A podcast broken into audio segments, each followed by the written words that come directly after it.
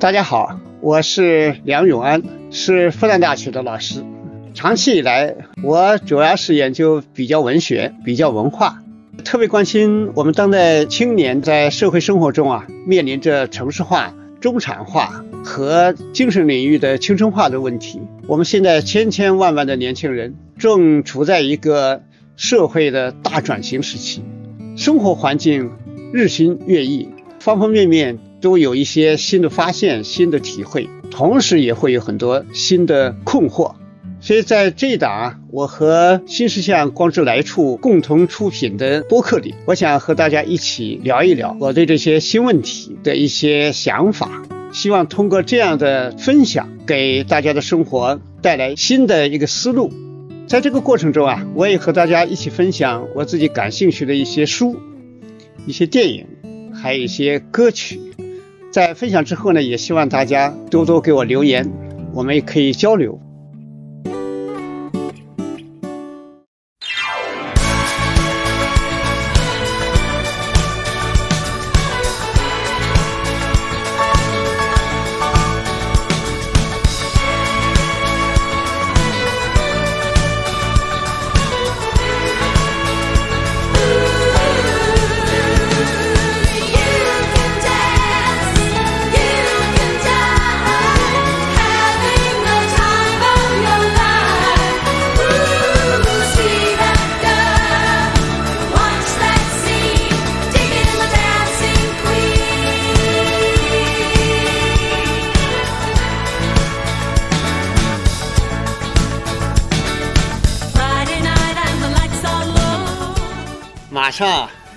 迎来我们女性朋友的节日，下周二是三八妇女节。这个三月七号还被很多女生称为女神节，所以提前祝正在听节目的女性朋友们节日快乐。我们现在生活在一个越来越开放和平等的时代，所以大家都在谈性别平等。当然，谈性别平等的时候呢，那也会感受到一些不平等。呃，但我感觉。时代确实是进步了，但是对于女性来说啊，还是面临着不少困境和挑战。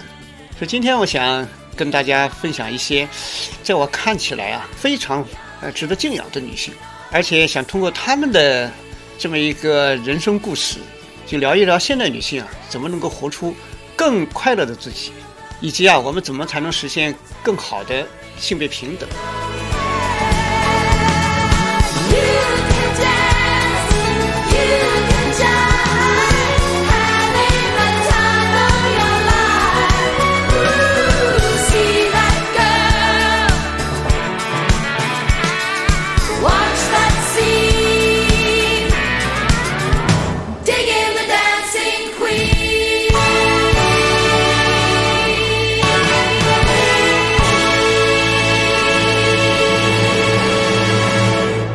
就每到三月八号妇女节的时候，其实有时候就会心里面就有些感慨。就工业革命之后啊，女性走出家门，有了自己的社会发展空间，那就出现了一些以往不曾出现过的新女性，是让人心里面呢对她们很钦佩。她们走出了传统对女性的限定，活出了自己。也活出了时代价值。你比如说，法国著名的时尚设计师香奈儿，就他出身呢，其实是比较贫穷的。后来经过自己不断的奋斗啊，但是奋斗的时候呢，也是经历了很多情感的创伤啊，也有很多起起伏伏的这种情感历程。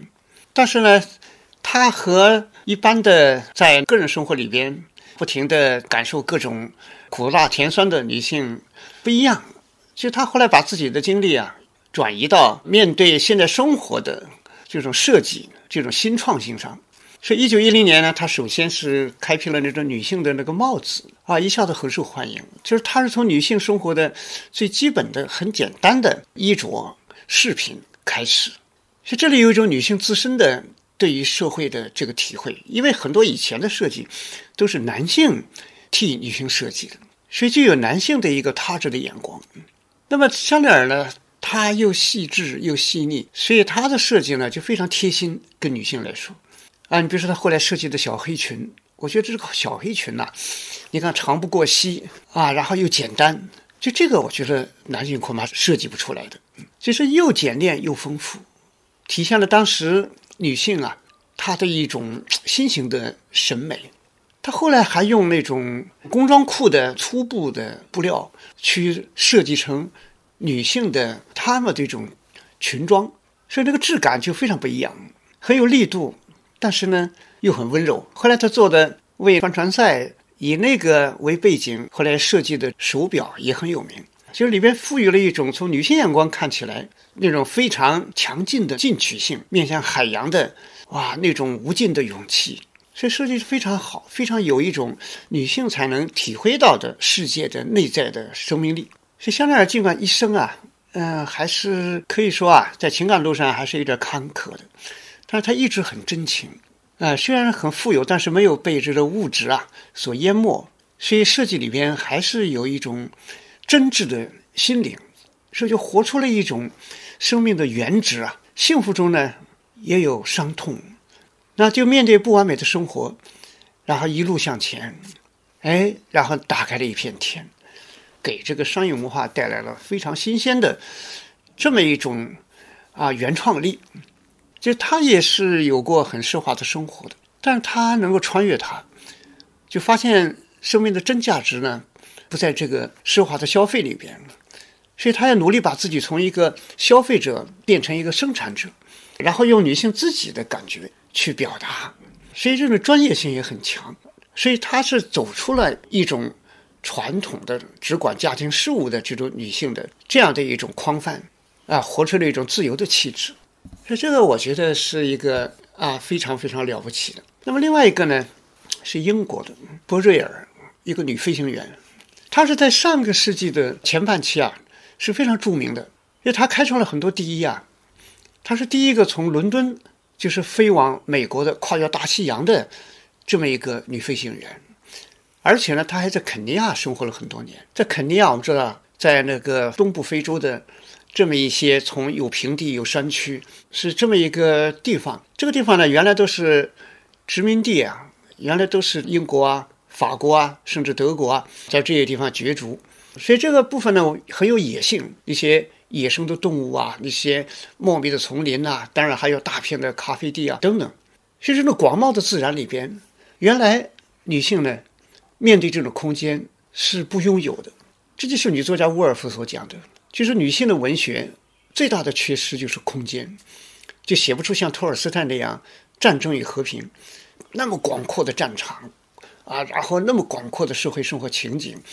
啊，等等，从那个拿破仑，那一直到娜塔莎这样一种年轻的女孩，她在那种情感爱情里边的磕磕绊绊等等，写的就非常的广阔。但是呢，博瑞尔，一看他就不一样了，飞行员啊，然后也在肯尼亚和非洲的大地上不停地行走，所以这他的生活圈就不一样了。他在里面认识了很多很著名的男人，你比如说海明威啊，跟他也很熟。这个他其实，在这些地方，呃，包括一些贵族啊等等啊，生活里面的形形色色。但是他呢，我很佩服他一点，他是一点都不虚荣。那有的人有生命中经历了这么多著名的人物啊，那是好像自己也是一下子有了一种光环。但是你看他的回忆录，几乎就不提这些人，就很朴实啊，就是自己面临的那些远途飞行。啊，然后里面遇到些困难，也提到自己对自然的挚爱啊，写到他自己在飞行中啊，在整个人类，他是第一个看到肯尼亚草原深处几十万头黑羚牛在狂野的奔跑的情景，是具有那种探险家气质，达到了一个非常前所未有的一个高度，一种扩大的视野。也就是说，女性不是说她不能拥有空间。而是以前呢，没有给他这样的机会，好像就压缩在做饭啊、带娃啊等等。但是呢，波瑞尔证明，女性也可以做的不比男性差，甚至有的比男性还好。整个世界，一个女性和世界之间是直通的，不需要隔着个男人来保护自己，不需要在一个男人的肩膀后面啊去生活。所以这个我也是非常钦佩的。再比如说。一七七五年出生的英国著名作家简·奥斯汀。就那个时候工业革命了，工业革命之后呢，出现了个新情况，城市呢变得丑陋起来了，因为很多工厂啊冒着浓烟，然后大量的工人，所以有些贵族呢就怎么办呢？特别是英国贵族，当时呢就跑到乡下去了，在乡下建一个别墅一样的，啊，有庭院呐，啊，然后里面还举办舞会啊、沙龙啊，啊，然后文学阅读啊，还有音乐啊等等，啊，各种新型社交，就把一种新的生活方式带下乡了。带下乡之后呢，就乡村呢有一些乡绅，大大小小的乡绅，不管是富的穷的，他们也开始学习。就是他们的新的一代，这些乡绅们的新一代也开始呼吸到新的文化和艺术的空气，所以也开始有阅读，啊，有音乐会，有有倾听，互相之间的各种讨论。所以这个我们说这个世界进步的时候，它的扁平化过程啊，就是一个文化传播。然后呢，打破了这个城里乡下的区别。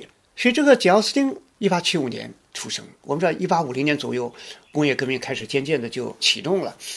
所以，他在这个过程里边，年轻的成长，然后吸收了很多新文化、新文学、新艺术、新观念。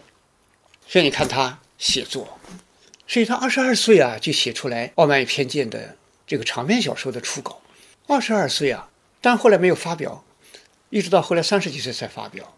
但是二十二岁基本写成，你看这本书里边，哎呀，就是很不一样了，就是一种典范呐。它里边写，比如伊丽莎白，那个伊丽莎白这个女主角，她家里你看五个女儿，女儿是什么意思呢？当时的女性是连一点儿这个财产继承权都没有的，所以爸爸一去世，他们家又没有儿子，所以那些钱呢，都会要从旁系，无论如何要找一个男性把财产都给他。那么将来父亲去世，自己就衣食无着了。所以伊丽莎白遇到那个达西，达西是年收入一万多英镑的一个贵族啊。当时的普通英国人一年也不过才三十多英镑的收入。所以你看伊丽莎白面对这个达西，毫不胆怯，就完全破除了那种攀附性婚姻的那么一个套路。不是说在钱里边，在虚荣里边去释放自己的感情。而是说她有高度的自尊，就表达了我们现代女性一个特点啊，无论怎么生存，我们不会放弃自己的尊严，不会放弃自己的独立，不会放弃自己对自由的维护。所以你看伊丽莎白这种新气质，后来让那个达西非常非常的内心深处又有一种倾慕吧。这个后来这两个人克服了傲慢与偏见，然后呢，最后走到了一起。所以这个傲慢偏见让我想起。莎士比亚写的《驯汉记》，那都是写丈夫怎么驯驯 汉、驯服妻子。但是傲慢偏见写出了女性的力量，她在精神上如何一点一点的感动了达西，转变了达西，也可以说是一种征服了达西吧。嗯，啊，写出了现代女性的她的精神的伟大。所以这些啊，贾斯汀像这样的作家，一辈子没结婚，然后坐在窗前。写作，你不能说他没谈恋爱，他是在心里边有自己认定的那么纯美的爱情，但是呢，没有遇见，没有实现，就把它保存在心里。他的恋人永远在心里，那人生也很美好，有一种很好的精神品格，有一种非常好的情感的那样的一种温暖，比那个污糟糟的必须要结婚，必须要去。怎么怎么样，然后把自己的生活搞得沉重不堪，那比那个好多了。但是从这个历史以来，我们从这些女性身上，其实也可以看到另外一个问题，就是现代女性在情感和事业上是有一个双重困境。前面说的这些女性都活出了啊非常精彩的这么一个人生，就这个人生里面，可以说她们做了自己喜爱的事情，然后呢，为人类文化、为社会进步。做出了很大的贡献，但是我们今天呢，社会生活有很大的变化，生活变得复杂了，多元化、全球化、扁平化，加上我们中国正在广阔的进行的城市化、中产化，不停的在变，所以新东西啊、新价值，呃，然后新情感不断的出现，而且呢，特别有差异，特别不雷同。那这里面呢，就是一个问题了，就是心里边其实人人都有差别，可以说是很丰富，但是活的活法却是千篇一律的，好像九九归一啊。最后呢，都是活到一个共同的模式里边，婚姻要怎么样啊？什么标准啊？等等。所以我们很多人其实啊，你看他活在现代社会，精神深处呢还在传统里，所以很多东西不停的要压制自己。什么叫压制呢？那就是剧烈的自我冲突啊。所以我们很多人内心深处，每天呢都是战场。所以一边呢是传统，那都是很多一定要。啊，一定要结婚，一定要生孩子，一定要婚姻美满，啊！但是另外一边呢，又是要实现什么样的自我价值呢？有一种什么样的创造性的生活呢？这个两个之间啊，就有很大的距离。就很多女性呢，在这两难之间就是徘徊。这个好像要不然就回归家庭啊，要不然就是不恋不嫁，不顾一切追求自己梦想。是这两个之间呢，黑白分明啊。好像选哪一方面都觉得让自己很为难。其实这不是一个简单的现象，这是一个有史以来，特别是工业革命之后，女性普遍面临的问题，就是生活的可能性，我们精神的生活的不断的打开感和我们现实的可能性之间，我们现实的这种压力面前，它的那种巨大的碰撞。所以有时候呢，有些作家呢，他在写作的时候，特别是男作家。最希望看到不顾一切的女性，其实这也是我们社会生活中男性普遍的期待。就觉得你为什么那么的纠结呢？现代人嘛，就是按照自己的心之所向生活，为什么要那么反反复复、犹犹豫豫、进进退退？他觉得没必要啊。所以很多男性作家他写的女性呢，哎呀，那就是非常决绝，一往无前。十九世纪，你看法国作家梅里美。他写的那个小说《卡门》，这个《卡门》里面啊，他就写一个吉普赛女郎，敢恨，敢爱。那后来跟一个法国军官好上了，好上之后呢，法国军官呢也是特别的爱她。但是这种爱呢，不知不觉呢，其实就有一种占有性、专有性。就我们很多人爱情呢，就觉得你爱上我，那就一辈子就不能改变。那偏偏我们知道吉普赛人，流浪民族，这个里面这个卡门呐。这个吉普赛姑娘，她后来爱上了另外一个人，另外一个人呢更底层一点，但是跟她的那种生活、那种心路历程更贴近。因为现在生活就是个道理，就一次把恋爱谈好、谈对，这太不容易了！甚至连一次结婚结对，那也很不容易。所以这个到底怎么选择呢？所以这个卡门决定离开这个法国军官，然后跟那个人在一起。你看这个军官就大怒了。那个所谓的爱的专制性啊，就暴露出来了。哇！结果他把卡门骑着马带到一个山谷里，然后举着刀问他：“你到底爱不爱我？”结果那个卡门把那个头巾从头上一扯，往地下一摔，然后跺着脚，大声说了三遍：“不爱，不爱，不爱。”好，被杀了。所以这是个著名的女性形象，就是爱高于生命。所以这个作为梅里美，作为一个男性作家，觉得这样的女生啊，女孩子太好了。但是呢，这个其实呢也有他的一个男性想象，就是男性呢想象中的最好的女孩子，爱情中的那就是像卡门这样的。那这个呢，是不是考虑到女性的面对生活的复杂的心情呢？事情呢往往可能不那么简单，是男性的期待是一回事，女性的实际生存又是另外一回事。所以你看后来这个勃朗特啊，就勃朗特三姐妹里面的老二艾米丽·勃朗特呢，她写了。长篇小说《呼啸山庄》那就特别的著名了。你看里边那个凯瑟琳啊，跟那个希斯克利夫也算是半个青梅竹马。因为那个希斯克利夫啊，其实是一个流浪儿，被那个父亲捡回来，但是呢，给了他特别特别深的宠爱。所以凯瑟琳跟他那时候一起长大，所以他和他之间呢，实际上是拥有同一个世界。因为这个凯瑟琳呢，他的爸爸看这个凯瑟琳。觉得她有个特点，就是是个野姑娘。什么叫野姑娘呢？就是喜欢，比如说草地上狂跑呀，喜欢爱自然。她不像那种这么一个小庄园主的女儿，别的小庄园主的女儿都非常的有一种所谓的温柔啊、贤淑啊啊，或者说是哎呀很细腻啊。不是的，就说这个凯瑟琳呢，哎，你看她跟希斯克利夫就是很自然的啊，就像山上的风一样的，然后一起谈恋爱。但是后来他长大了，十六七岁考虑婚姻的时候，这就情况就大不一样了。就我们看到现代社会的一个大问题，就说爱情和婚姻呢两个之间就割裂了。因为传统社会里边，总的来说这两个东西不对立，也不叫不对立，因为就没有什么自由恋爱，所以直接就是婚姻。那么现代社会呢，有了爱情问题了，人有差异，有个性，什么样的人适合在一起？那这就是爱情，就是一种很特别的东西，不是说是跟什么样的人只要有钱有房子就可以结婚，它不是这样的。是这时候开始呢，遇到这爱情和婚姻之间的问题了。哎，隔壁的那个华美山庄，哎，有一个会继承庄园的，也喜欢这个凯瑟琳。凯瑟琳呢，心里边呢也很爱这个希斯克利夫，但是想到自己将来这个身份呢，哎，如果跟希斯克利夫在一起，那么社会怎么看？生活呢怎么办？那么这么一想，来回的徘徊，最后选择了爱这个，后来跟他结了婚。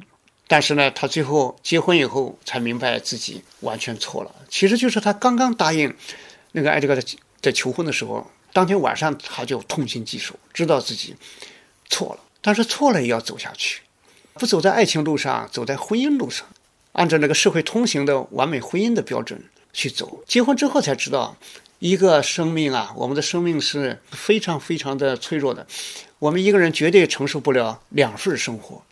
心里装着希斯克利夫，身体呢过着另外一种世俗生活，结果呢不堪重负，后来生了孩子，后来就死掉了，非常痛苦。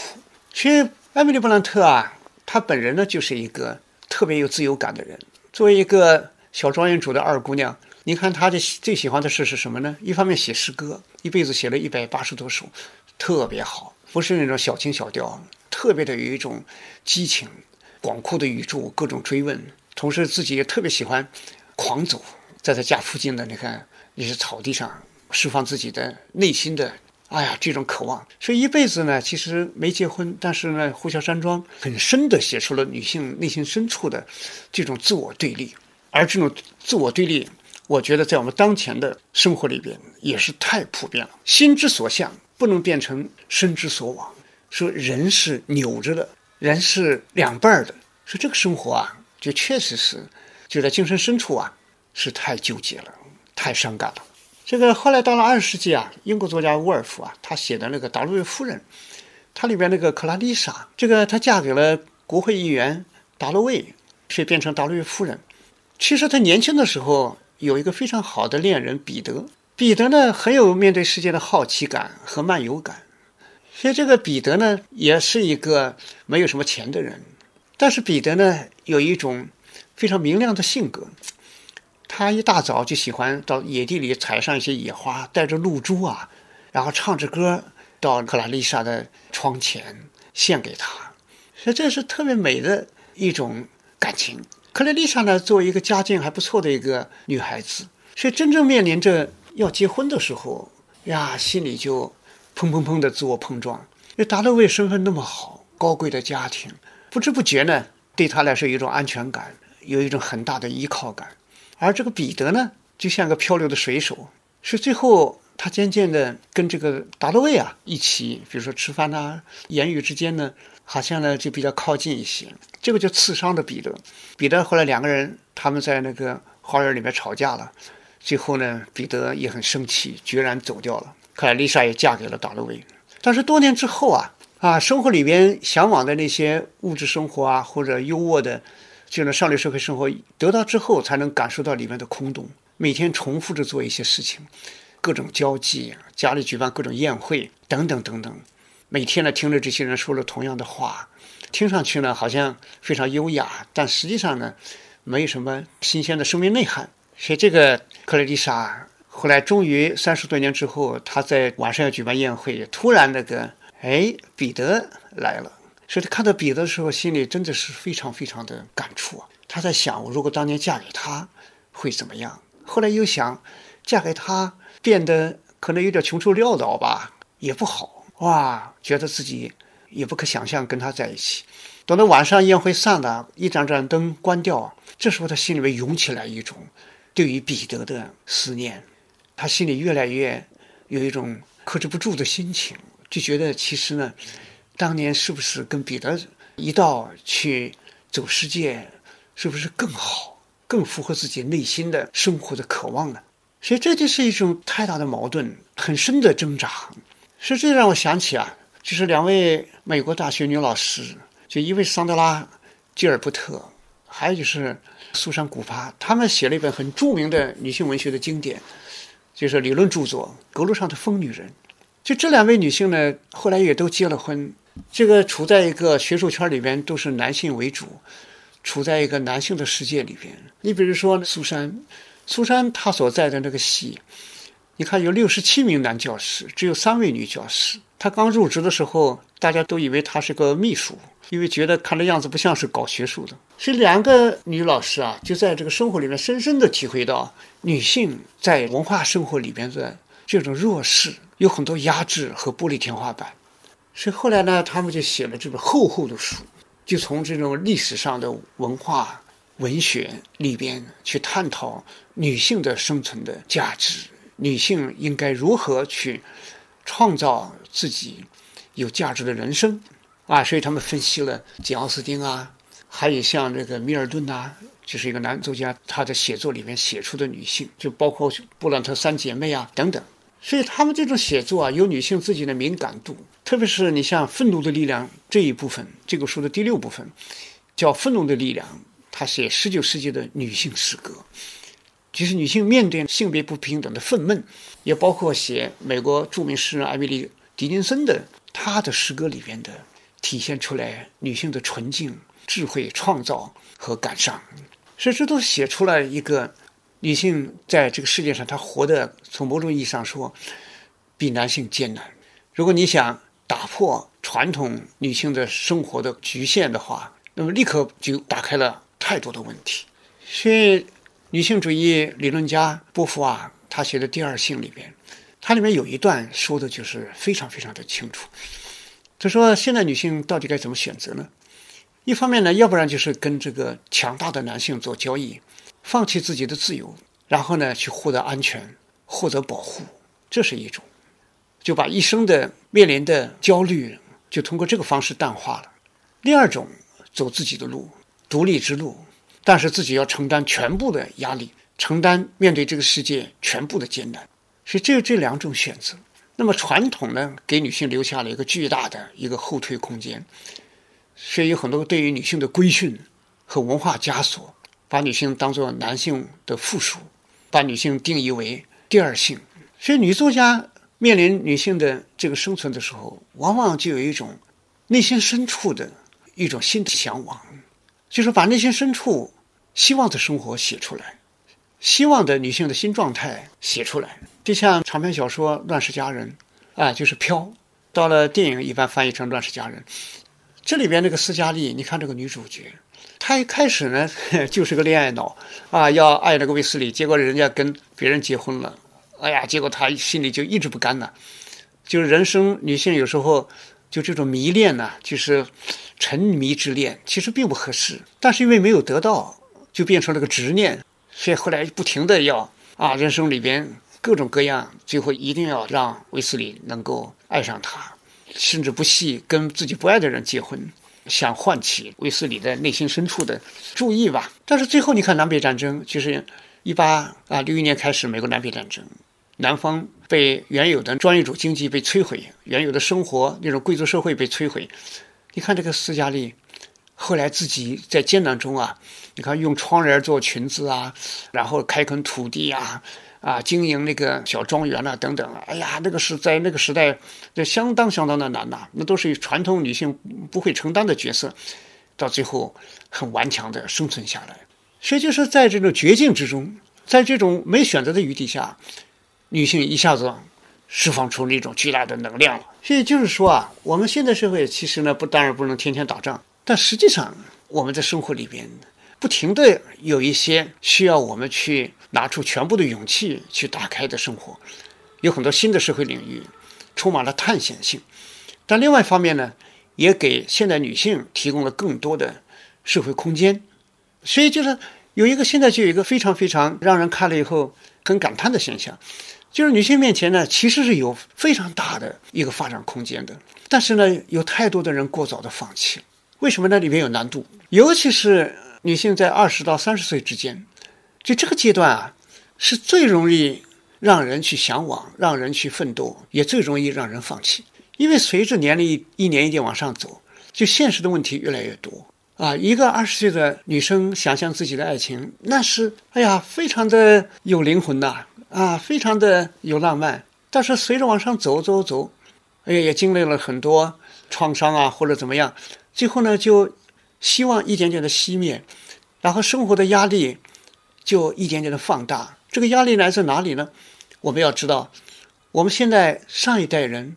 比如说，九零后是最后一代在农业社会长大的。一九四九年，中国当时的城市化，城市里的人才占百分之九，当时将近五亿人。那么到今天来说，我们已经达到城镇人口已经达到百分之六十四多了，所以这个转换是非常大的。那么前一代呢，实际上是在个农业社会里。哪怕有城市、有企业、工业的工作，但其实精神文化，我们还是在农业社会的基本的结构里边。那么新的一代呢，是在个全球化环境里长大的，是多元的、更加开放的种种意识、价值观，那都在一点一滴的形成。所以这代际之间压力就太大了。上一代人对下一代人的生活期待，什么叫幸福？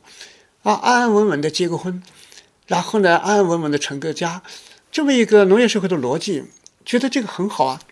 但是现在女性受了那么多教育，啊，其中有很多人还受过很好的高等教育啊，甚至是留学等等，所以他自己内心深处是有更多的选项的，更多的对生活要实现的东西。这个年龄阶段啊，就是越走越走，两种不同的传统与现代之间的这个冲突就越来越大了。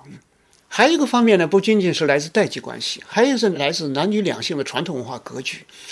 就是男性对女性的期待，不是说很多男性不会去欣赏女性，哇，她的那个精神创造力啊，啊，她的文化创造力啊，啊，他的专业的令人赞叹的能力啊，等等，不是这样的，而是眼光还是像在农业社会那个传统格局里边，觉得这个妻子嘛，那就是家庭事务为主。不管是生娃啊、养娃啊，和做饭呐，或者形形色色，就要打理家务啊等等，就是在意识里面觉得这就是应该是女性做的，甚至有些女性自己也觉得这样认为。有的地方呢，啊，男性不做饭，男性呢现在啊新婚之后，比如年轻人结婚之后，那有的男性走进来了，特别是在上一代传统那一代，这样情况就太普遍了。男性如果到厨房来。啊，这个妻子就会啊，一个大男人进来干什么？哇，就得把他把他推出去。所以现在这个女性，她在面临生活的时候，就代际的加上传统的这种两性对于分工的习见，就多出来一个巨大的对女性的一个要求。而且这个东西还挺普遍。所以呢，女生呢，要不然怎么成家呢？我觉得女性也是分两种，一种呢就是结婚高于一切。啊，不管怎么说，可能在二十岁的时候觉得，哎呀，爱情高于一切，但是走着走着走着，哎，最后就觉得这个孤独承受不了，觉得总是找不到，那就标准不断降低，然后干脆反正是无论如何也结过婚，所以这样的话就有一个放弃的问题了，自己那么多才华，那么多什么什么，然后最后就干脆放弃。也就是说，我们在。我也见过很多，一生走的那么好，从幼儿园开始就优秀，优秀变成一种习惯，一直优秀到最后，哎，到了这个二十七八、二十八九，呀，一下子觉得再这样下去不行了，啊，一辈子恐怕成成不了家了，那不管他了，先把成家作为第一要务，啊，然后不停的放弃自己原来那些向往，啊，最后勉强结了个婚，不可能百分之百的爱他，但是呢。心里觉得这也是唯一的选择，就是前面的九十九步走的都作废了，就最后一步走不了了，所以这就让人觉得太可惜。以前我们自己的学生也有啊，其实事业上能力那么强啊，可以读博，但是想想社会对读博的女性的这种把她变为第三种人，就是不是男人也不是女人，把她说成是第三种人，是望而生畏啊，那最后也放弃。后来我说你怎么不读博呢？哎呀，他说想来想去。这个社会嘛，女性不承担主要的社会责任，那么还是把自己的一个生活，啊，有分寸的搞好就行了。哎，我觉得这个就太可惜了，就是她的这种创造性啊，很宝贵啊。所以有的女生比如说我们创作专业，到底毕业以后生存压力太大，形形色色，朝九晚五根本做不到，不停的加班。那想搞创作，但是觉得呢太难了。那太难了怎么办呢？一开始还能坚持一阵儿。有一次我记得很清楚，论文答辩结束之后，一个女生顺利通过。哎呀，那个女生我印象很深，就问她找到工作没有？她说没有。哎呀，说那你毕业以后干什么呢？她说写剧本。后来后来就问她，你写剧本呢，给什么公司写？她说没有公司。我说哎呦，那怎么写呢？她说我就爱写，我自己写，就在复旦附近租个房子。至于有没有人要，那不管。哎呀，这个女生就让我很吃惊，有点愣啊。但这个愣就愣得很可爱。有时候坚持的人往往需要一种傻气。所以我总结下来一个基本的规律，就我们社会现在作为一个正在大大发展的、正在展开的一个社会，你说去年二零二一年中国人均 GDP 达到一万两千五百美元，这是一个挺大的一个进展啊！再过七八年人均两万等等，就社会的需求慢慢变得不一样了。就这个增长的部分呢，不会是在全部砸在物质里。那么社会的文化需求啊、艺术需求、精神需求会越来越多，人们的消费、人们的生活理念会需要更加有特性的、有个性的，然后更加的有艺术气的、有心理满足、能让心理沉浸的东西。那么这个时候，文学生产、艺术生产、文化生产、内容生产就变得更重要了，就给大量的人提供了这么一个机会。那么女性在这个前景面前，其实她有自己独特的创造力。是男性很多东西是无法去体会的。我们这个今天这个时代，坚持是个关键词。你要相信时间，所以这个二十岁到三十岁之间啊，有时候特别到最后后面的几年，尤其需要一种特别强大的坚持能力。不以外部的别人来衡量自己，只以自己内心爱不爱、喜不喜欢、热爱什么来做唯一的标准。所以一个多月以前，我跟我三个毕业了六年的女研究生一起，大家聚了一下。这个聚了一下之前，我心里就特别感动，因为这三位女生都是写作的人，她们呢，你看，说是现在心里有一个最特别的体会，因为她们现现在都三十一二岁了，所以她们说啊，最艰难就是硕士刚毕业，然后呢孤立无援，到底能不能写出来都不知道，啊，一个写科幻呢，一个写女性成长啊，一个写那个可以拍电影的那种。很贴近于影视的那种小说，那一开始也没人承认呢。是为什么？我一直说我特别的喜欢南瓜这么一个植物，因为南瓜那个藤长出去很长一截。就我在云南劳动的时候，啊，我们那里种南瓜，山上，就是它那个藤啊要长很长，然后最后开一个小黄花，最后变成个大黄花。黄花谢了，然后出来个小南瓜，小小小小的，然后慢慢长大长大，最后长成一个大南瓜。人生最难的就是这个藤这个阶段，藤这个阶段既没花也没果，孤独啊，四下都是寂寞的，有没有信心？所以这个时段一放弃，后面肯定什么花儿果全没了。所以这三位女生跟我聊的时候，我看她们，她们说最难最难就是刚毕业，然后那几年默默的写，啊，就是靠一股内心的信念。坚持，哎，到后面我们说人最大的规律就是你要成长，成长是讲究连续性的，你中间咯噔咯噔的东跳西跳，或者一会儿放弃一会儿接上，那就不行了。所以他们最大最大的特质呢，就是坚持，一天一天的往前走，哎，到最后写出来了，写科幻的获得国家很好的奖啊，写成长的也是，哎呀广受赞誉，写那个影视小说的最后，哎呀好几部被影业公司接受，等等。所以他们自己现在有个话，他们说现在最大的感受就是知道自己这辈子喜爱什么，应该怎么生活，不再迷茫，不是说心里边纷乱，就人显得从容了。纷乱中的人过得就特别特别的，不光是纠结，人生整个的被到处挤压的感觉。但是其实这是一种心态。哎，到最后你看这三位女生说起来，最后心里都非常的释怀了。现在。明白了，不再为一些七零八碎的东西去烦恼，很清晰的知道自己这辈子该做啥。所以这就是这个我们说一个人在这个成长过程中，二十到三十之间，他是一个很大很大的变化，也靠很多很多磨练的。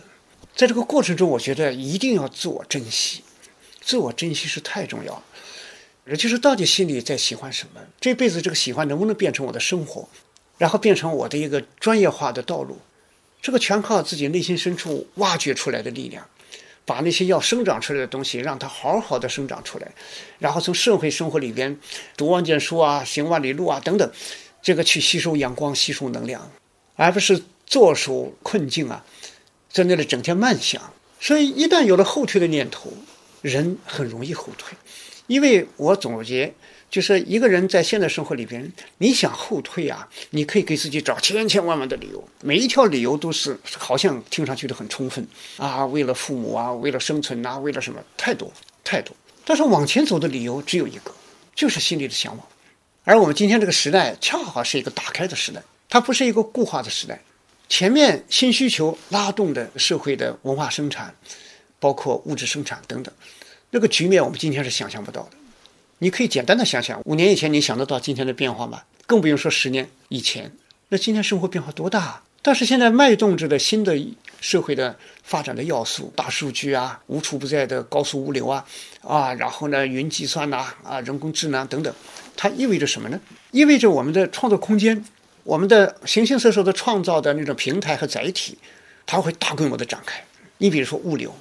物流，不管是淘宝或者什么，所以现在物流还是个物流，但是现在开始重视物流中的非物质文化遗产，它来自乡间，来自四面八方，它都有它的传统，都有它的一个跟当地生活生存千丝万缕的关系。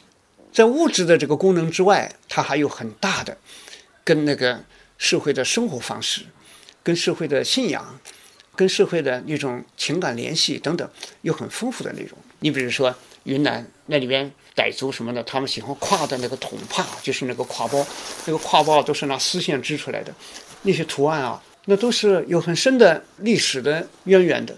所以一个人最后，哎，在这个过程里边，他就物质的里面的内涵的啊，那些文化的艺术的等等那些东西就释放出来，然后人和人之间建立起一种啊很有特点的，人人几乎都有差异的相互之间的链接。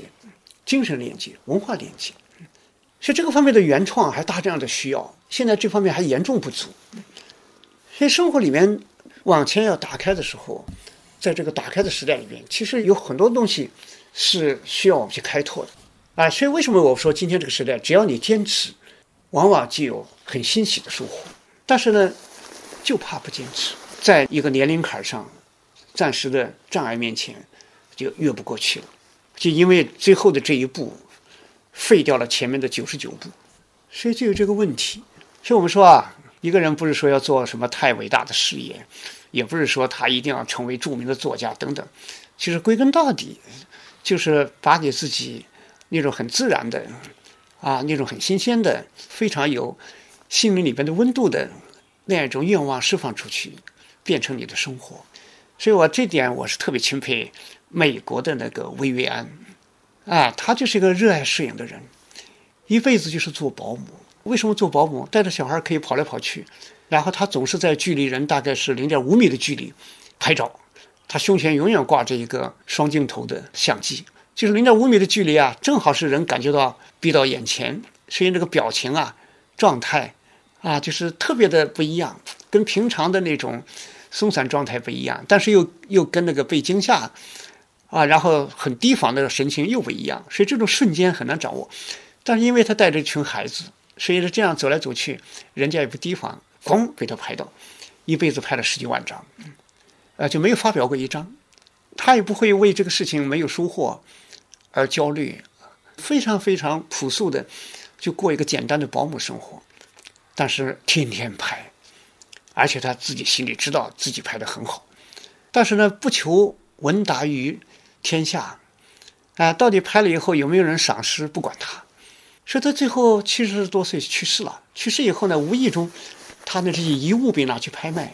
因为美国有一个社会生活的一个常见现象，就是一个人去世了，他没什么后代或者怎么样，哎，然后呢，就那些遗物就拿去拍卖，很便宜。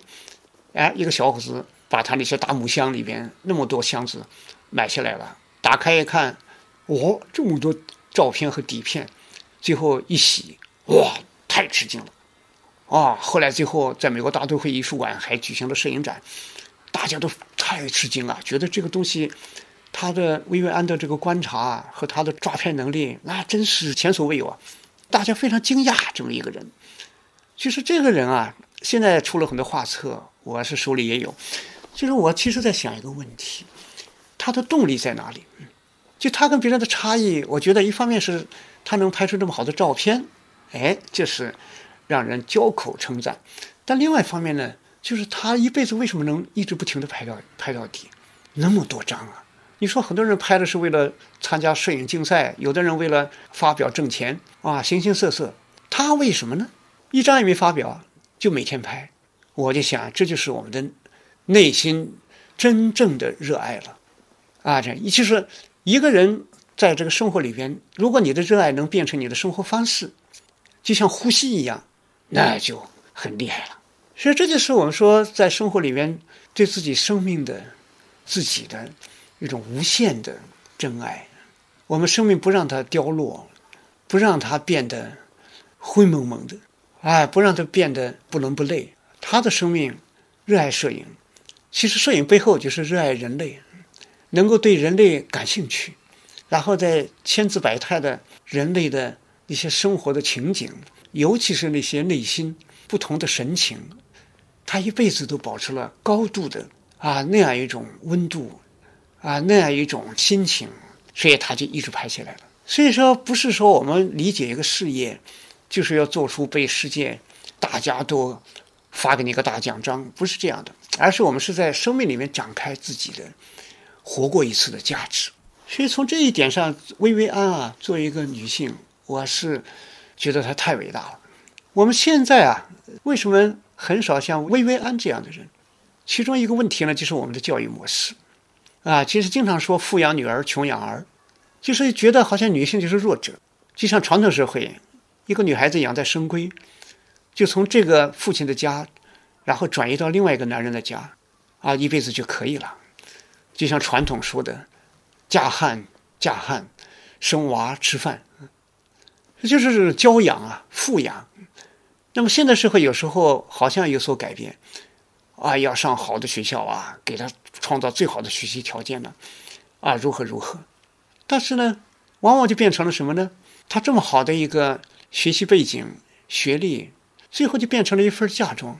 让她嫁到一个所谓的好人家里面去，啊，就变成这样的了。我在韩国梨花女子大学教书的时候，哎呀，你看那个韩国上流社会，他们挑选儿媳妇，一个最重要的一个挑选的来源是什么呢？就是梨花女子大学的每一年的本科的毕业册，就他那里毕业的学生，啊，女生们，那就是上流社会挑儿媳的，哎呀，最好的一个对象。所以这里面就变成了一个成长于现代、教育于现代，然后呢落点在一个传统。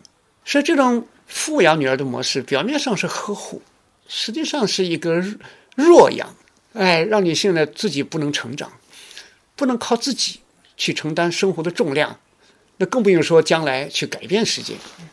所以有时候就忘记了一点：不管男生女生，不管是儿子还是女儿。他首先是一个人，男女两性的差别之上是一个大写的人。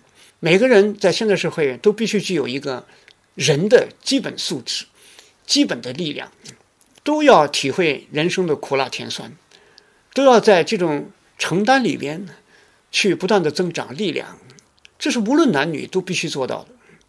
所以这里面就有一个大的误区，他所谓的富养女儿的设定啊，就是这个女儿将来。要去靠男人，所以这个就是个大问题。但另外一个问题呢，就是女性对于男性的态度。其实我们现在很多男性不善于欣赏有创造力的、有特性的、有自由感的女性，就喜欢可控的女性啊。所以我们前段时间一直声讨的那个，有的男性 PUA 女性，想去从观念上，哎呀，从那个潜意识里面去控制女性。这呢背后就是个什么呢？就是对女性的认知，就是男性对女性的认知。这个认知里边呢，就是以自我为中心。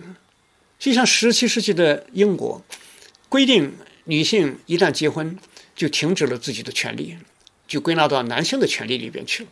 你说那个现代男性真正是能够理解女性的啊，那对女性来说那是太大的推动了。我前面讲的那个沃尔夫写《达瑞夫人》的，你看他非常有才华，出身当然是上流社会，但是呢，他就是喜欢写作，对世界很敏感，所以后来他写的意识流小说，开辟了一种新的一种文学的流派。但是更加值得让我们注意的是，沃尔夫的这个丈夫啊，伦纳德。伦纳德呢，他对自己的妻子那是百分之一百的。全身心的支持，尤其是沃尔夫后期患精神病症，一发作的时候啊，特别痛苦。然后呢，清醒过来之后更为痛苦。啊，她觉得自己拖累了丈夫。但是你看这个伦纳德，他们钱也不是太多，但是专门就是搞了个印刷室。沃尔夫写出的作品，他立刻把它印成书，让自己的妻子看到自己的价值。有时候这个沃尔夫啊，这个精神越来越不好的时候，有时候就想从家庭里逃出去。有一段时间住在伦敦偏的地方，然后他想就自己一个人想坐上火车就跑，去哪里也不一定很清晰，可能就到伦敦里边的啊别的一些说不清的地方。结果你看伦纳德到处找他，伦纳德几乎把自己生命的绝大部分都用来呵护这个沃尔夫。为什么呢？因为他知道他文学创作的价值，知道他的内心是一个广阔的啊，同时呢，又是充满了对那个现代生活的那种刺痛感的啊这样一个女性，她能敏锐地探测到女性生活的种种隐患、种种纠结，所以她能写出完全不一样的东西，所以她要维护这种价值，跟她一起。去释放这种价值，所以这样我觉得纳德非常不容易，啊，非常非常的有现代男性的这样的一种境界。如果说我就这么想吧，一个男性，如果你的恋人或者爱人是这么优秀，你自己也很幸福啊，也能推动你啊。就说不是说很多人结了个婚，把女性限定住，那么后面这个整个的家庭的这种情感。他就变得日复一日的循环，甚至呢越来越麻木。就说这个两个之间，夫妻之间或者恋人之间的，他的这种互相激发，这种可能性就没有了。这对男性来说也是，可以说也是一个很很不幸福的事情吧。这反过来也就证明很多男性他对幸福的定义啊，就非常缺乏现代的这种精神的展开性和发展性。跟自己的伴侣在一起，好像就是找到一个对自己很服从的人，啊，然后照顾自己生活就可以了，然后养娃什么的。这样的话，你的意识深处啊，也就说明你对生命的理解、对生活的理解也很狭隘，啊，很僵化。所以我觉得这是我们面临三八节的时候，哎呀，就是男性女性之间啊，都应该好好的想一想。我们应该创造一个什么样的生活？女性面对前面要展开的五年、十年、二十年，啊，这么一个前所未有的历史阶段，我活成什么样子？我是不是会活得很旧很旧？二十年后觉得自己特别衰老，还是我们从时代的发展里边获得新的青春力量，啊，去展开一个前代的世世代代的女性都没有去。展开的新鲜的生活，然后不但是一种我们内心的一种沉浸式的体验，而且我们把它外化成我们一种非常非常的具有自身的特点的创造啊！只有这样的话，我们才能面对一个真实的多样的世界，要不然这个世界只会离你越来越远。所以两性之间呢，也需要更多的理解和交融，互相在内心深处共振。而不是说在外在的东西里面共振，只有这样的话，我们通过这样的一些努力，使我们的整体的社会的这种精神生活、爱情生活就会新鲜活泼，那充满了温馨，也充满了我们应该具有的一种新生活的幸福。最近，我与新世相光之来处合作了一门“工作之苦”的课程，聚焦这个时代工作的一些新问题，希望能和年轻人在一起寻找重新建设生活的答案。